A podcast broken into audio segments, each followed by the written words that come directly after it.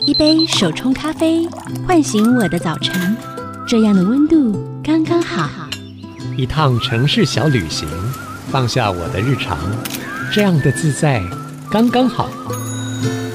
刚刚好的休日提案，陪你感受刚刚好的生活美学。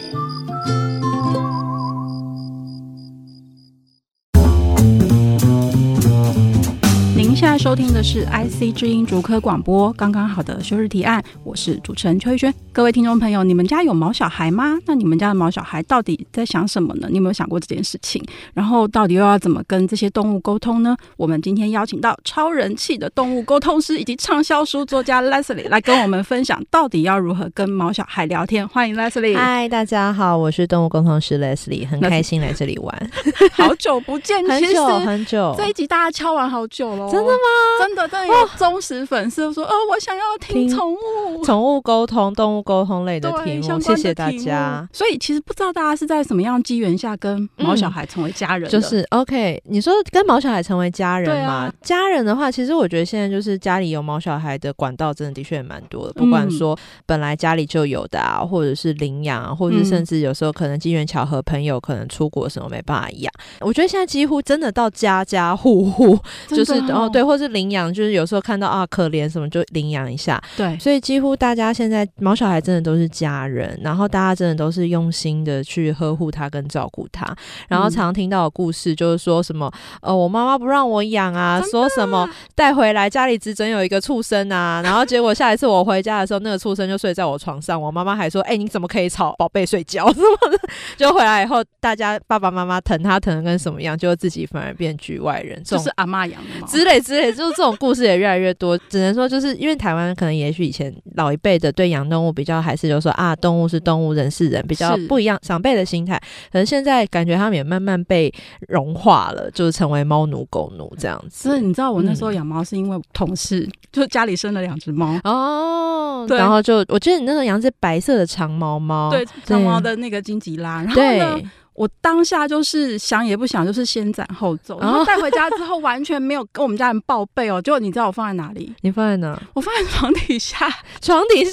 结果隔天早上，因为我还在半夜的时候把它拎回去，对。然后隔天就是早上的时候，我爸就说：“为什么家里有猫子的声音 啊？”你听错了啦，不，你听错了。因为我就只好很老实的把它从床底下拎出来，然后他就。正式的成为我们的家人，那有立刻虏获全家的心吗？没有，真的是一场家庭战争。真的哦，你的路走的比较不一样一点。他们为什么没有练？是他会叫吗？或者是什么？因为刚好就是我爸是一个特别爱干净的人哦，然后面对到猫砂，他有一点需要适应，对他需要适应，对。然后到后来，反正就是中间有经过一段，也是有那种，就是我爸就说。我爸说：“我属老鼠，你养猫，你再选一个。”然后我就心里想说：“怎么到底会冒出这种事情？”我一整个不理解。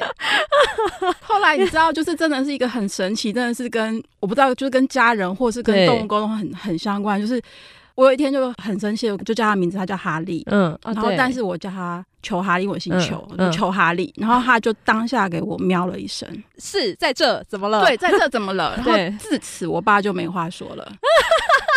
因为他姓邱。哎、欸，对，现在也很多猫猫狗狗叫什么陈宝珠，什么什么陈美娜，什么陈俊杰，大家都是真的是好好按照族谱在猫、哦，真的族谱。我去查说，按照族谱，他应该是一字辈。对，他是我们家小儿子。对对对，那你们家求哈利，对，我们家求哈 利。所以其实我觉得大家在养宠物，可能有时候是有意识或是没意识的，他就进到就是缘分了，就缘分。可是那你是在什么样的契机下面开始动物沟通这个领域？对，但是你看。像我们俩，我们俩以前是同事，所以就是我们俩就会在旁边一直一起写稿，然后啊就看你的稿，对对对对，他说截稿期的时候就一起努力这样，然后就突然之间说，哎、欸，你怎么好像转个弯，就是这好像是感觉是风马牛不相及的东西。然后那时候我刚开始做东宫的时候，嗯、因为身边也都是编辑好友，嗯、他们也会问我说。哎、啊，你怎么突然开始通灵？嗯，然后我想说，哈，谁跟你说在通灵？就是大家会有一些想象啦，因为不熟悉，所以会有一些想象是。很正常。那我那个时候也是因为反正就是职场离开后，因为你就是做杂志真的累死，真的。真的累死。我们俩那时候每天黑眼圈都是到到颧骨，对，到颧骨到颧骨，然后那真的很累，所以就休息一阵子。然后休息一阵子以后，就刚好在滑脸书的时候看到有个朋友，是我以前在天下打工的时候，就是我还是小朋友打工的时候，一个也是那种行销小姐姐，你知道，就是班公司总是会有那种漂漂亮亮的小姐姐，她就说：“哎，我学了动物沟通，谁家猫猫狗狗借我练习。”我想说：“哎。”有趣哦，而且那是十几年前，就是不像现在满地开花。嗯嗯嗯、那时候对这个话题还是有一点陌生的，嗯、所以我想说，哎、欸，还蛮有趣的，居然有人学了，然后有这种免费的练习机会。对我想说，哦，太好太好，我们家 Q B，你还记得 Q B？然后 Q B 就是问题少女嘛，就是又爱叫又会咬人这样。然后我想说，我们家问题少女立刻报名给你这样。是，结果我那个朋友啊，就立刻就讲了很多很有趣的事情，然后很多就是只有我才知道的事情。嗯、我相信很多尝试过动物沟通的人，就是这一刻你会觉得我真的。相信这件事，因为他真的讲的不是那么笼统的，他甚至讲出呃我在家睡衣的花色，嗯，或是我跟 Q 比说过的话，你就会那种下巴掉到地上那种感觉。那我那时候也是问我朋友说，哎，那你怎么会开始通灵？我说，哎，你不是你旁边那个行销小姐姐吗？为什么你开始做这个？然后他说啊，我没有做这个啦，我就是好玩去学，然后现在偶尔练练这样。然后他就说，哦，这可以学的。我说这可以学，这不用就是什么？他说可以学啊。然后他就跟我讲什么怎么学啊，老师在哪什么之类的。然后。我就反正你找谁学，我找谁学嘛，然后就循线而下，然后就开启这一条路。所以当初是这样的。那你怎么样决定就是成为你的工作？其实我觉得这个问题可能比较是，也许现在很多人会想好奇的，对因为毕竟现在大家流行斜杠嘛，嗯、然后大家就会梦想说：天哪，跟毛小孩聊天，然后还能支持生活，这听起来也太梦幻了吧？啊、超梦幻，就是能跟真的畜生聊天，谁想要跟人形畜生聊天？你说的对不起，我讲话太激烈吧？因为有些人就是这样想，就是说每天毛小孩这样多可爱。对，可是其实我那个时候。从来没有立志要成为沟通师过，嗯，从来没有，因为那时候就是觉得说这个行业不像现在，我们现在是有果推因，我们现在是回头看，而在那个时候，其实这件事情还是饱受争议。然后我出外也不会跟人家说，哎，例如果认识新朋友，我会主动说，对我都还是以杂志编辑或是外稿这个字混过去，因为讲了人家就是会说，嗯。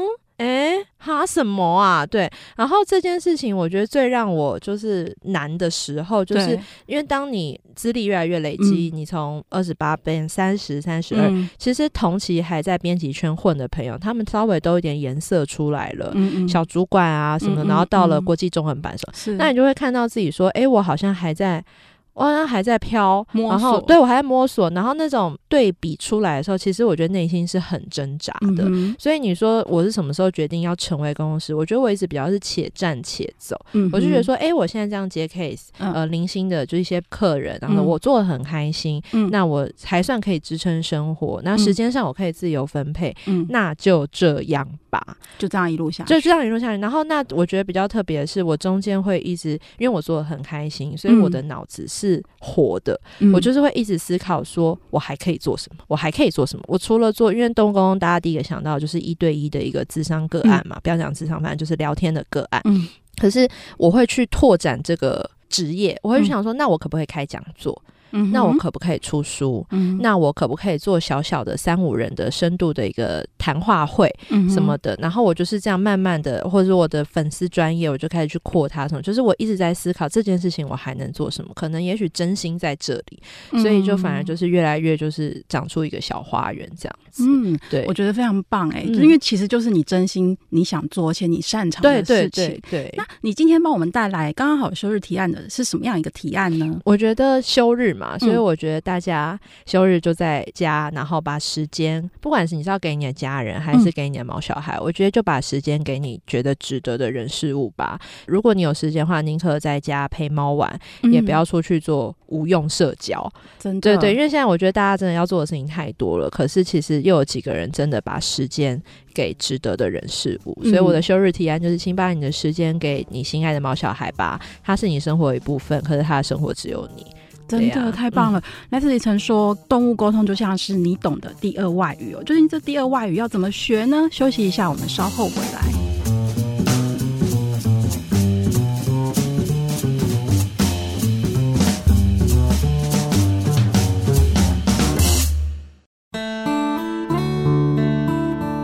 欢迎回到刚刚好的休日提案。今天在我们节目现场呢，是会说动物语的动物沟通师 Leslie。嗨，大家好。但是究竟动物沟通是什么意思啊？好的，来让我来为大家小小的分享一下我的新书内容。还是立刻抓到机会找到达叔，没有问题。就是其实香港有些会叫动物沟通叫动物传心师，以心传心。啊、那有些人会说动物沟通就是一种跟动物的心电心电感应，对，心电感应。嗯、好，注意了，同学们，重点字来了，电。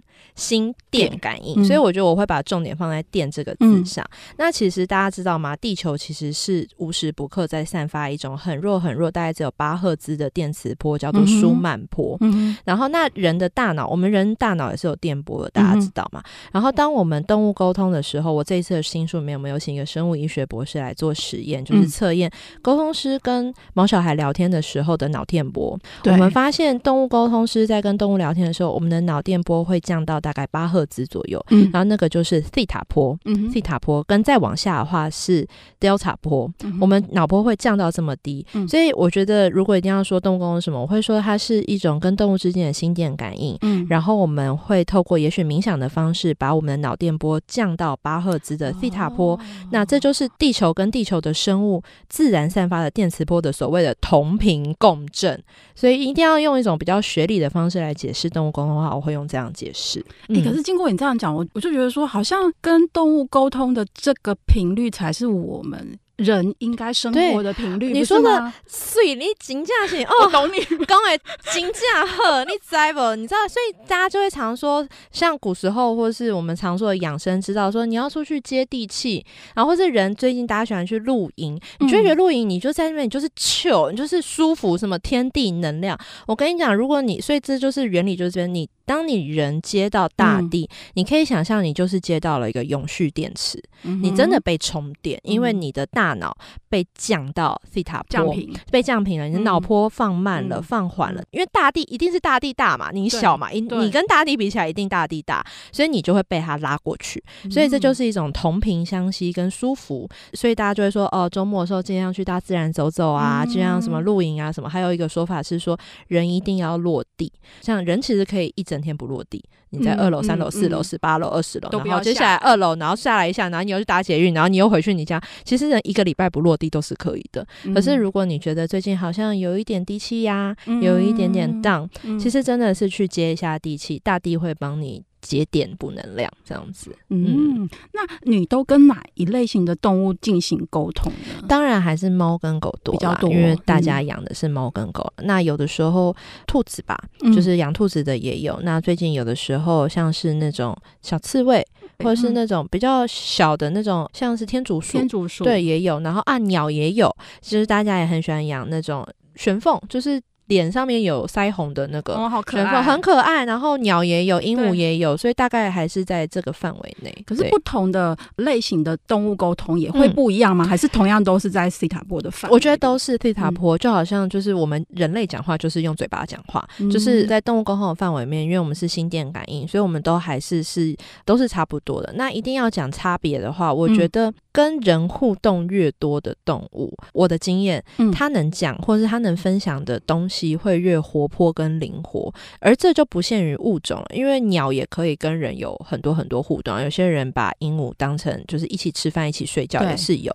所以像我觉得会聊起来会比较好像，哎，好像话不多，有点难聊。通常是心灵比较封闭，或是比较没有什么这种互动的、跟人接触的经验。像有些人来找我是，其实他们养的是小公主，就是在家里的那种马尔济斯。嗯、可是那一对情侣或夫妻，可能他们顺便想要聊。他们老家的狗，对，那老家的狗可能就是被拴在门口看家的，或者是那种，你就会真的很明显的对比。小公主就是我要吃这个，我要吃那个，就是立刻小公主。可是老家的那种看门的狗，或者是比较没有那么多互动的，是。跟人生活没有那么密集的狗，它聊起来就是它比较是给我一些画面，然后只字片语，它就没有那么多很 vivid 的一些东西出来，很生动的东西。对，我其实有一个很好奇的地方，像我们用心电感应跟动物沟通，那动物听到我们说的话，嗯、是会像 AI 自动翻译成它的语言吗？哦，你真的很聪明。对，像我书里面有提到，就是说，其实是大脑会用你可以理解的方式，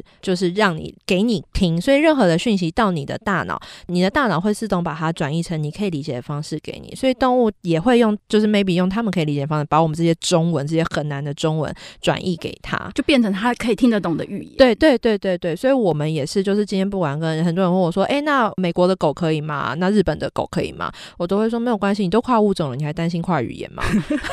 我是这样跟学生讲，我说你都跨物种了，你还担心语言吗？他说，哎，好像也是。我说就是都可以，对，真的。所以我觉得，就像你刚刚说的，人跟人之间，就算说同样的语言，我们都会有会错，对，当然不懂，然后就自以为脑补的时候。嗯，那像人跟动物之间的摩擦或误会，通常会用比如说哪一些行为，或是哪一些模式表现出来？我觉得最最最就是，例如说大家最常犯的一个，就是我每天几乎都在看，就是人真的很容易有被害妄想症。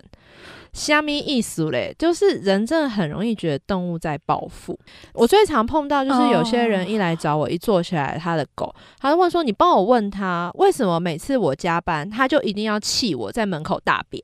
他为什么一定要这样整我？可是你问狗狗，就是说，哈，我没有啊。我说，哈，可是。”就是你妈妈说你昨天才大便的，嗯，然后那狗就说，我有在门口大便，可是我没有，我不是为了气它，嗯，对，我说那为什么？他就说，因为我就一直站在门口，我怕我离开门口它回来，我不知道，那我又很想大便。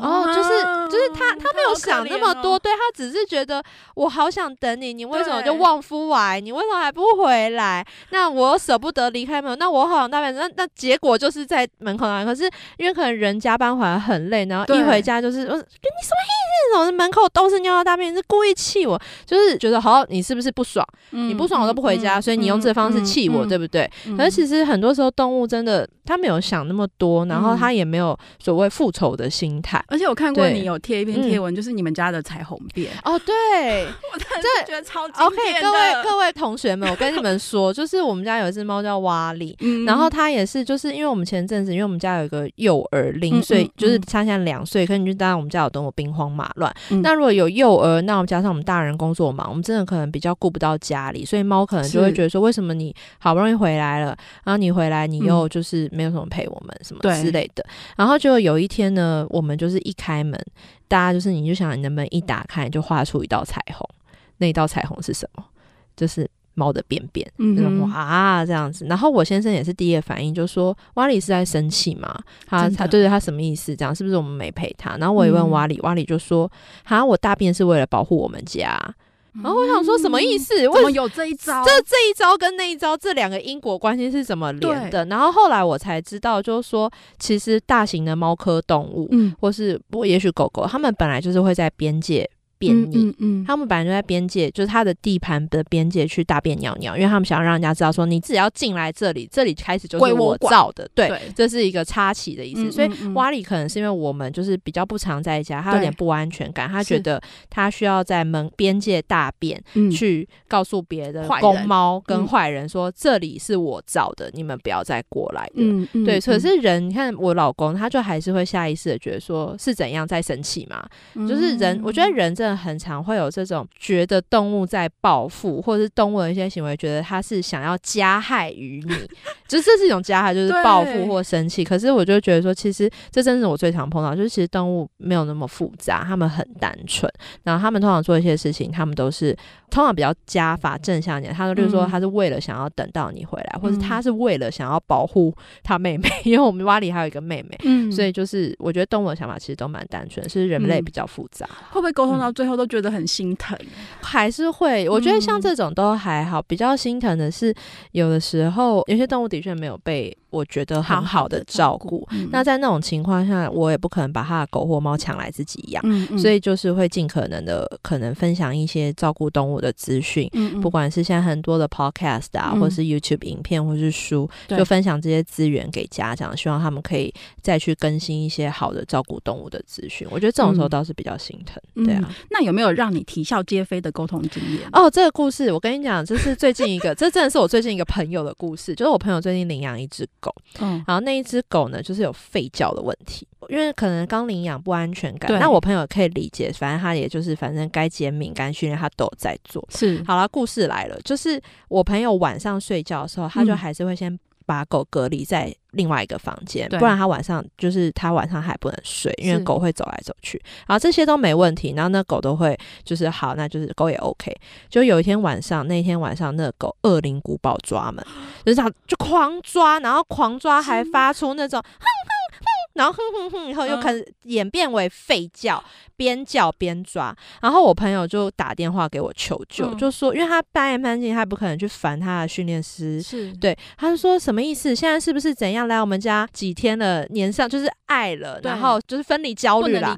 对对对，就是说怎样？现在不行，是不是？你跟他说怎样怎样，明天就起来，什么时候？明天我带他去公园，叫他现在安静，好好睡觉。又又妄想症了，对，开始妄想症，然后我就说你冷静，你冷你冷静。然后他就说那怎样？我现在要进去陪他吗？我说你现在不能进去，因为你现在进去陪他，这就会变成一个类似正加强，就是这样是有嗯嗯嗯嗯是用。OK 对对对，所以我朋友就是说，那我现在到底怎么办？我说莫慌莫急，莫莫害怕，害怕。我来问一下。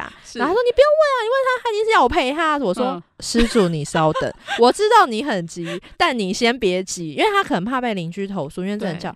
后来我跟那狗一聊天，我就说怎么啦，什么什么，嗯那狗就说。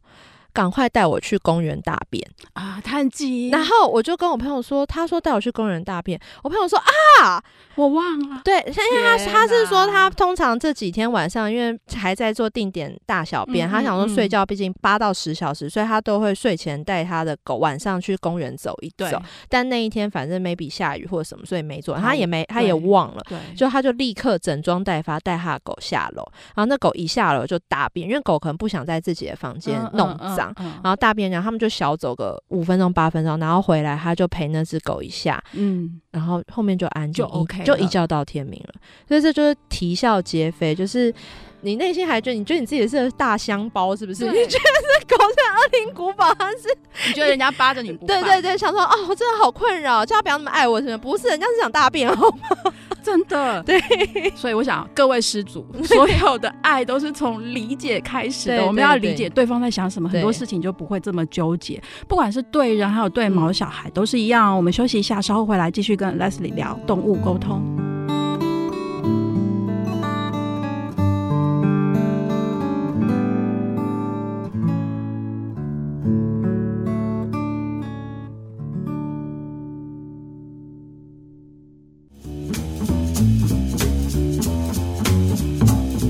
回到刚刚好的休日提案。不知道各位听众朋友是不是跟我一样，觉得刚 Leslie 讲的，跟人沟通比跟宠物沟通还要困难？真的难真的，而且是不是因为不懂动物语的人，是不是是基本上听不到他们回嘴？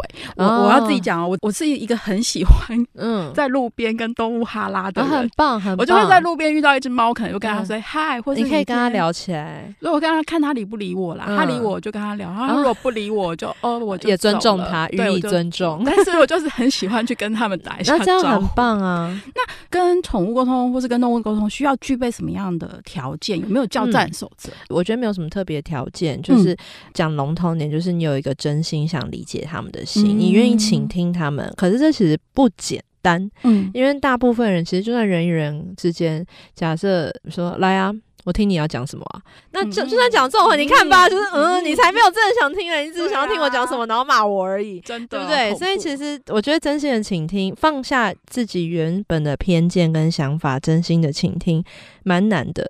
所以像你看，我们上一段我说我那个朋友，嗯。他当下其实他是真心想倾听，可是他很难放下他自己那个他是万人迷的偏见，就是觉得那个狗是铁了心的想要他抱他跟摸他这样，没有人家想大便，好不好？对，所以我觉得这是第一个，就是你真心的愿意放下你的偏见，然后放下你人类的一个骄傲，嗯然后你觉得动物一定要听你的，你觉得你养它，然后它一定要听你的，放下这种骄傲跟自以为是跟理所当然。嗯然后真心的去倾听，虽然有点笼统，但我觉得这是第一点要做到的。嗯然后第二个就是，如果你是在家，你只是说啊，我只是想跟自己的毛小孩聊天，我没有要做到什么飞龙在天。我觉得大家不妨就是，你可以先试试看简单的冥想。那冥想的方式很多，现在不管是 Podcast 还是 YouTube，也有很多引导的影片，大家可以去找。那我就不用太久。三五分钟、八分钟就可以了，嗯、不用做到什么一两个小时。对，嗯、你觉得你只要觉得你稍微比较平静跟稳定，嗯、那种平静的感觉有点像是泡澡的感觉，嗯，就是那种泡澡，说啊。这种泡澡有一点松的感觉，有点松。那我觉得差不多应该就是你脑电波有在往下降了，在放缓了。那、uh huh. 那个时候你不妨就可以在你的内心跟你的毛小孩稍微他说啊，咪咪，啊咪咪，你听得到我叫你吗？那咪咪，你有没有什么话想跟我说？所以你第一句话要问什么？嗯，第一句话我可能会说。嗨，咪咪，你好，我是妈妈。嗯、你可以先自我介绍，嗯、然后接下来就是说，你有没有什么话想跟妈妈说？嗯，或是你有没有什么讯息想跟妈妈说？那我觉得这个时候你不妨留心一下，就是你的内在、嗯、你的内心这时候感受到的所有的，也许是一闪而过的一个画面。或是也许突然一句话没有啊，一个念头都算。对，我觉得你说很棒，对，念头你真的很聪明。念 头 真的真的，因为有些人他会执着于说，我是不是要像听到天音一样，就是还有 echo 的那种，没有，就是有时候他只是一个没来，有一个念头，就是那个日本的那个罐罐，现在 这是有可能的，对，就是一个念头突然冲进来，然后它是突如其来的。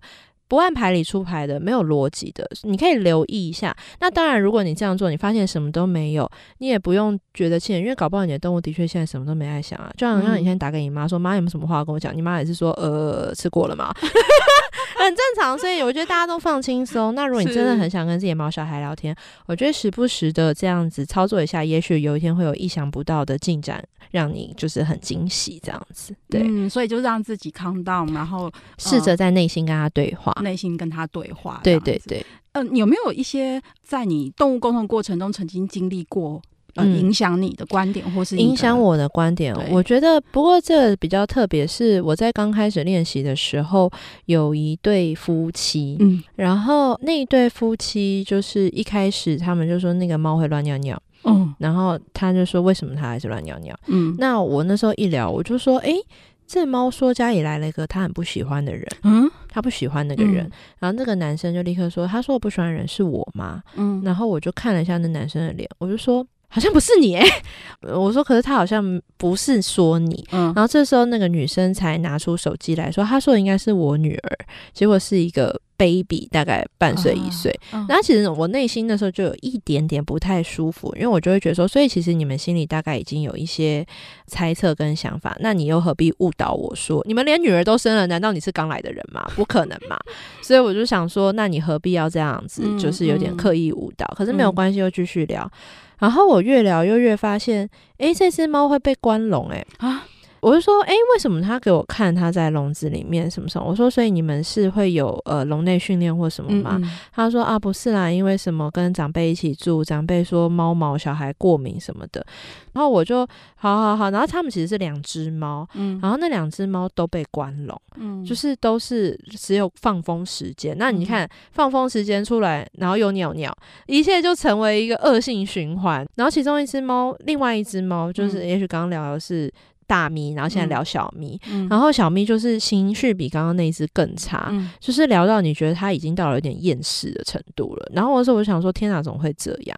然后后来整个聊完以后，我就做了一个决定，嗯、我就问他们说。我先同理心他们，我就说你们应该带小孩很忙吧，嗯、又跟公婆一起住，家事应该也有一些，还要工作，吧叭叭叭叭叭叭叭叭叭叭，就是引到最后，我就说，那如果你们真的没有心力好好的就是去照顾他们的话，方不方便我帮你们问我信任，我也认识一些不错的爱妈跟中途，嗯、我帮你们。帮他们找一个很好的新家，可以好好照顾他们，好吗？嗯、然后就后来那一对夫妻就是说，我就给他们点空间，我说没关系，嗯、你不用立刻回答我，你想一下。嗯、那如果你愿意的话，你再跟我说。嗯，结果那天晚上大概十点十一点，他们就传讯息给我说他们愿意。嗯、然后我真的就是打铁趁热，就赶快跟我认识的艾妈联络，就赶快把他噼里啪啦立马接，立马。然后后来。那还是要在医院做一个交接嘛？他们两只都没结扎，然后有一只猫已经那叫什么子宫已经蓄脓了，就是已经就是后来也花了一点时间帮猫咪恢复健康，后来也是很好，两只猫就另外送养什么的。后来那两只猫还有回来找我，然后那一只猫就是已经就是变成一个漂漂亮亮的小公主了。然后我就说，诶，它就改名叫妞妞。我就说，诶，妞妞，你现在过得好吗？然后妞妞就说。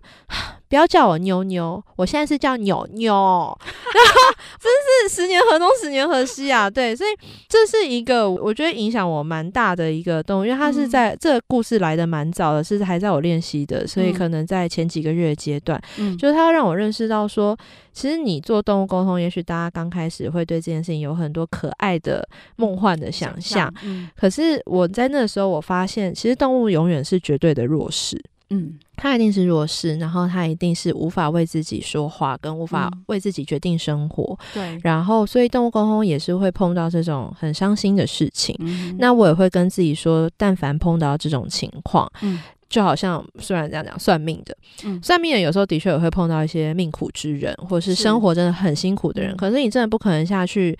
类似说帮他扛起生活重担或什么，所以像这种时候，我都跟自己说：你看看你能为他们做点什么。嗯、那像这一组，我会觉得我可以为你。介绍可信任的爱妈。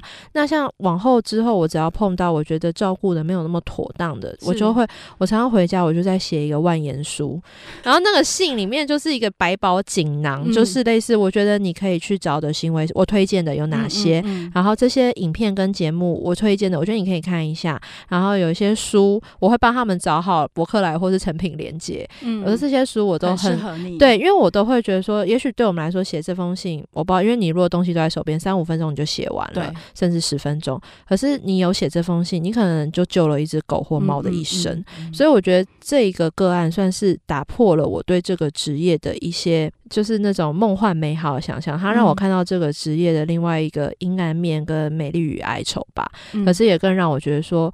去看看自己还能做什么。那的确，我觉得很高兴的是，可能大家还是对不起可教化的。嗯、所以的确，有时候有些家长是会回信跟我说：“啊，谢谢你分享那个行为师给我，嗯、我们后来去找他，然后吠叫行为好很多了，嗯、然后舔毛的状况好很多了，什么的。对”对，所以反正我觉得这是一个算是一个分界点，让我在这个职业上有更多 maybe 是使命感，或是不同的认识面向的原因。你功德无量哦！不要这么说，不要这么说，我鸡皮疙瘩都起来了。不要这么说，是谢谢那些。家长都还愿意继续努力，他们没有只想丢到收容所了事。真的，对，因为我觉得宠物也是个生命啊。当然，当然，当然，就是谢谢他们还愿意在这条路上继续努力啦。因为不努力的人更多。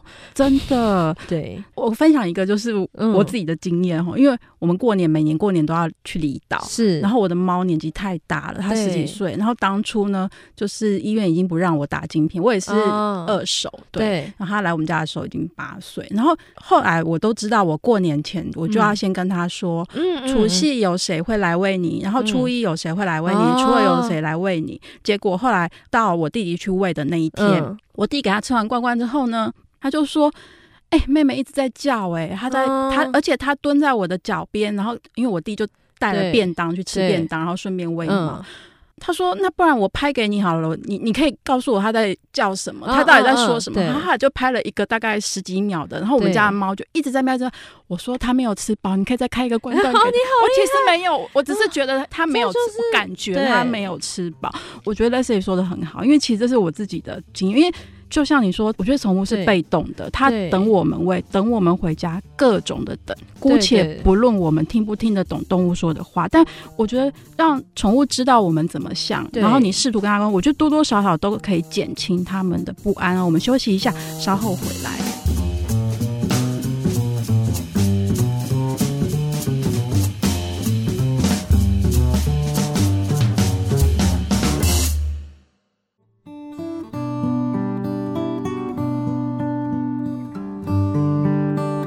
到刚刚好的休日提案哦，最后一段我们要请动物沟通师 Leslie 继续跟我们分享一些 你要跟我 echo 刚刚我弟弟的事情，对不对？对，就是因为他，您刚刚就是聊到你弟弟帮你喂猫嘛，我就觉得说天下的弟弟就是就这人都，很都很善良，都会来帮姐姐，不知道是迫于姐姐淫威，还是 就说你帮我喂猫这样，然后弟弟都会来帮姐姐忙这样。然后就我那我有个朋友，他是住美国，然后他就就回来台湾的时候找我动物沟通，对，他就养一只猫，然后他就问我说，哎、欸，那我现在就是在台湾啊，那我就是请我弟来帮我喂猫，你可以帮我看看我的猫喜不喜欢我弟弟吗？嗯，我就看他弟弟的照片。然后他的猫就立刻呈现一种，他喂的饭都好好吃哦，然后就说什么哦，真的好好吃，就是来个他弟弟是那种米其林界江振成这样子，但是吃的东西不一样吗？不可能啊，因为我朋友就说，哎，不对啊，因为谁会出门远门的时候准备不一样的食物给动物？这不合情理逻辑，不可能。然后我他说，你再帮我问问看他到底吃什么？对，到底吃什么？然后我就看到的是。就是也是那些罐罐，我朋友就说，哎、欸，对，这都是我平常喂他，这不是什么天山来的罐头。然后我说，可是他就是给我形容你弟喂他的饭，就是可真不得了，人间美味。然后他就问，打电话问他弟，他说你有喂？不一样的食物嘛，他弟就说没有啊，就你说那些要喂的罐头啊，这样，然后就此时案情陷入僵局，然后后来就我朋友想很久，他突然就是啊，我知道了，他就说我的猫有一个坏习惯，是。就是它一个罐头就是只吃三到五口，对，然后可是如果平常在家的话，因为妈妈嘛，就是妈妈都是很节省的，妈妈就会说罐罐好贵，对，罐罐好贵，而且什么日本人罐头金罐银罐的，是，然后就会说那没关系，就你不吃，那就收起来，晚餐加热水微波继续吃这样子，所以他们家都是可能一个罐头要吃两三餐。然后，但是他弟弟，因为他弟弟帮他顾猫嘛，所以他弟弟就会说：“哈，怎么三口就不吃了？哈，不吃吗？好，再开一罐。”所以大气，很大气。然后，因为他也不在乎嘛，因为帮人家顾猫最在乎的怕就是怕说动物在你手上，或者动物在你手上什么拉肚子或是吐什么，你就会很麻烦，所以你就只希望全身而退。所以他弟弟就想说：“他，就是才三口不吃，可能不合胃口，再开，然后再开。”然后所以那因为他们美国地大物博，那个罐罐是一个罐罐墙，就是取之不尽、用之不竭的罐罐海。然后所以他弟弟就是再开一罐、再开一罐，所以平均每一餐会耗掉四个罐头。所以他姐姐回去也不知道他开了那么多罐罐，啊，他把他弟弟就丢掉了嘛。然后所以那个猫就是他们俩就呈现一个绝佳的默契，那猫就跟试吃员一般，就是吃了三四口。嗯，很好，下一个。嗯、然后他弟弟就是很棒，就立刻 Q 下一个，立刻 Q 下一个。就是他的猫没有许愿说，哎、欸，我可以去弟弟家住。我觉得他们俩就是真的天生一对，就是他也懂。他说好，那然后他弟弟就是喂到他那个猫再开一罐也不吃了，他弟弟说 OK，那今天就这样。对，你看，其实不需要宠物不会说话，可是他弟弟就知道他要什么、欸。他们俩就是天，我觉得这就是天生一对，鸟语配花香，破锅配狼盖。他们俩天生一对，我觉得弟弟跟那只猫会是非常好的一个就是 couple。你你找到了，你牵起了他们的红线，对对对。然后他他姐就很生气，想说：那你这样子是要用掉三十个罐罐，还是五十个罐罐？珍惜地球资源好吗？弟弟大鱼也很 可怜，那个鱼也是就是很珍惜的鱼好吗？对。关于就是对于宠物跟主人之间的关系可以更紧密的话，嗯、你会怎么建议我们这些猫小孩的家长？Okay. 我觉得大家不妨都是还是最简单，就是多学一下动物行为学的东西。嗯，就是因为像我刚刚说的一些什么，觉得狗狗乱大便是想复仇，对，然后什么什么一些复仇跟这些心态，我觉得有很多是本质上对于动物的一些心理跟想法没有那么理解，嗯、可是这也很正常，因为我们这一辈子就是个灵长类嘛。而且其实以前关于宠物行为这些书很少，资料也很少，对对对，但现在就是遍地开花，很多行为师也都有自己的 podcast 频道，所以我觉得大家不妨通勤的时候，你听个一两集，嗯，我觉得这会是很好的促进人狗人猫之间的关系。嗯、然后再来就是你常常同理心他，嗯，嗯，你就想如果是你被关在家里一整天，然后什么事都没得做，然后好不容易人回来了，他吃个东西看个电视，他又去睡觉了，对，那如果是你。不晚上开个卡拉 OK 大会，你要干嘛呢？真的，或是不晚上来家里跑个百八十圈，你要干嘛呢？嗯、所以我觉得很多时候人与人这件事，就是沟通，只要出现错评或是误解，你不妨都先同理心对方。你觉得如果你是他，你会想要怎么做，嗯、或你想要怎么被对待？我觉得这是一个不管什么样的沟通，这都是第一步吧。嗯、然后还有沟通有一个很重要，就是我刚开始沟通讲的，就是沟通很重要，只是为了理解对方在想什么。不是为了叫对方听你的，真的，因为人跟人之间也是啊。像我们刚刚一开始讲说，好啊，我来听听看你要讲什么啊。这一开始就错啦，这哪是要听我讲什么，这是要跟我吵架吧？对啊，對连讲都不想讲，对，连讲都不想讲。你看我就说，哦，没有啊，我没感觉。随便拿都可以。所以这就 你看吧，大家立刻会心一笑。对，所以我觉得沟通是一个很重要的心态，是我们只是了解一下彼此在想什么，然后我们来看看可以怎么做 win win，而不是因为大家对于动物很容易会觉得。你就是该听我的，嗯，就会有一个上下的感觉。没错，没错。然后其实这很容易造成对立面，嗯、你就会觉得什么他要整你，嗯、什么什么他才没有整你，他那么多时间。对，所以反正就是同理心，嗯、然后认真的倾听对方，嗯、然后如果可以的话，多听听或多上一些动物行为的资讯，或更新一下这方面的资讯跟知识，我觉得对于生活一定也会有帮助。那你在新书里面啊，有有讲到几个就是跟动物沟通的魔幻时刻，可以跟我们分享一下吗？哦、魔幻时刻真的很多诶、欸，例如说，我印象最深刻的有一次是我跟伊斯马尔济斯聊天，嗯，然后那伊斯马尔济斯就说，我最好的朋友就是一只黄金猎犬，嗯，然后我一听就觉得这不妙，因为大部分这种小白狗，它就很讨厌别的狗，你作为人类的逻辑跟尝试，你就觉得这种小白狗只要看到别的狗就是哇哇哇哇，你是谁？哇哇哇，它就算愿意跟别的狗玩，也不会。是红贵宾或其他小白狗，不可能是黄金猎犬。所以我一听就觉得这不妙。怎么？但我很勇敢，我还是很勇，我很勇敢，我真的很勇敢，我就还是跟家长讲，然后家长就还是说，诶，嗯，可是他最讨厌别的狗，诶。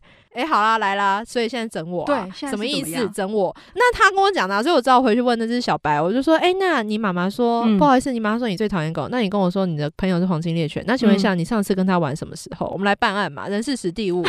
你上一次什么时候跟他玩的？在哪里玩的？怎么玩的？这样，嗯、然后他居然跟我说，我每天晚上都在家里跟他玩啊。我想说什么意思？黄金鬼吗？到底那这黄金鬼你不好好去投胎，你来纠缠一只民间的小白要干嘛呢？这样子，你没有别的狗朋友去纠缠吗？这样，嗯、然后呢，我也是很勇敢，我就跟家长说，呃，他说每天晚上他都在跟那只黄金玩。然后我讲完后，我就很想，就是怎么办？就是很想要赶快退下这样。然后结果那家长居然立刻拍桌大笑，他说是不是这个？他就找出了 IKEA 那一只黄金猎犬给我。然后我说可以不要这样子，然后我就想说什么意思啊？你们是整人大会哦、喔。然后那个家长就说，这是我们家的小白最喜欢的玩具。玩然后因为每天晚上八到十点就是大家的家庭时刻嘛，大家就会在客厅看电视啊、嗯、聊天什么的。嗯、然后那只狗就会立刻把那只黄金从房间拖出拖出来，拖出来游街，然后拖出来游街就会发出那种啊啊啊啊的声音，然后就游街游到那游街的终点就是电视前面，因为大家都在看电电视前面，他就在电视前面凌迟。那一只黄金就是甩它、啊，然后发出那种啊啊啊，然后他们这时候全家的人，因为他在他全家面前凌迟那只狗嘛，对，然后他们就会说：“哇，你好凶哦，好厉害哦，怎么那么威风？好厉害，好害怕哦，这样。”这是他人生的高光。对对对对，然后每天晚上这样，然后那只狗因为被大家就是崇拜，然后那只狗那只小白狗就觉得哼哼哼不错吧，很厉害吧，然后他就继续再带那只黄金游街回那个房间，哼哼哼哼哼，对，所以这是一个也算是魔幻时刻吧。就是 啼笑皆非，啼笑皆非。在这么嗨的时刻之后，我们、嗯、我们最终还是要回到，因为宠物还是会老。对。对，那当他逐渐开始衰老的时候，嗯、你有没有建议大家可以怎么跟他相处？我觉得最重要，真的最重要的一件事就是，你首先要备有两到三个常来常往的动物医院，嗯、比如说日常照顾的、嗯、重大疾病的，嗯、然后还有就是急诊的，嗯、这三个你一定要先备好。然后你要跟你的兽医保持一个长而且紧密的合作。怎么样长而紧密？例如说他随时怎么样，你就要跟你的医生讨论，就是说，哎，他最近开始拉肚子。肚子，我把它带回去给你看一下，是不是哪个用药上面要调整？因为动物跟人一样，肠照的时候就会有些慢性病，嗯、就是你随时要跟你的兽医保持联络，在用药上面调整，或是照顾上面调整。嗯、然后再来就是，我觉得年长动物非常需要，就是第一个就是它的食物跟饮水都保持一个不要太高频率的变换或者是什么之类的。嗯嗯然后还有就是不要在这种时候，我觉得很多人很容易在动物年纪大的时候。嗯突然带一个小的回来，十岁的猫带一个一两岁的回来，然后十几岁的狗带一个一两岁。为什么大家会做这种事？我不知道，我觉得有时候可能，也许人是有一种怕他走了，全家气氛或自己没有办法承担，嗯、所以会想要有一个新生命来。嗯、可是真的有时候这个情况下会对年纪大的动物有一点点的压力。嗯、所以如果你要这么做的话，我可以理解。嗯、那我觉得稍微做一点空间上的区隔，嗯、甚至说如果你上班或睡觉的话，你让那个年轻的动物稍微在房间或什么，你给年纪大的稍微一点。点缓和这样子。嗯、所以刚刚说老猫老犬，我觉得第一个当然就是生活照顾不要有太大的变动，对，然后所以也不要太激烈的新成员加入，对，然后再来就是你要跟你的兽医师，你要常备一些清单，然后还有跟你的兽医师保持联络，嗯、还有如果你要出远门的话，嗯、我比较倾向就是请家人来家里照顾他，嗯、然后家里放二十四小时的 camera，、嗯、因为万一他突然怎么样的话，就是你的家人或什么可以即刻来支持协助，对，然后不要太把它丢到一个它完全不熟悉的住宿的地方或什么，这对动物，尤其年纪大的动物来说，压力真的会太大。嗯，最后可以给我们一个总结，最想告诉大家的事情。哎，每次讲这个我都会觉得很不好意思，因为我觉得这种时候应该要讲一些温馨又可爱的结尾。没关系，留给我。好 好，来，我跟你说，就是其实。大家的命没有想象中的长，真的，动物的命也是，嗯，所以想做的事情现在就去做，嗯，然后多陪陪你的动物，它的命真的没有你想象中的长。如果有时间的话，就多陪陪它，多摸摸它，多跟它讲你爱它，你不用动物沟通，它真的都听得懂。真的，嗯，我觉得跟毛小孩的每一次相遇，我相信都是一段爱的旅程。哦，我也快哭哈。嗯，我觉得练习怎么样爱对方的同时，其实你也疗愈了自己哦。那今天非常谢谢动物沟通师 Leslie，让我们看见宠物跟人之间相处最美的可能。再次谢谢 Leslie，谢谢。下周五晚上七点钟，请您持续锁定 FM 九七点五 IC 之音，刚刚好的休日提案。我们的 IG 叫做生活慢慢学，祝您有个愉快的周末。我们下周见，拜拜。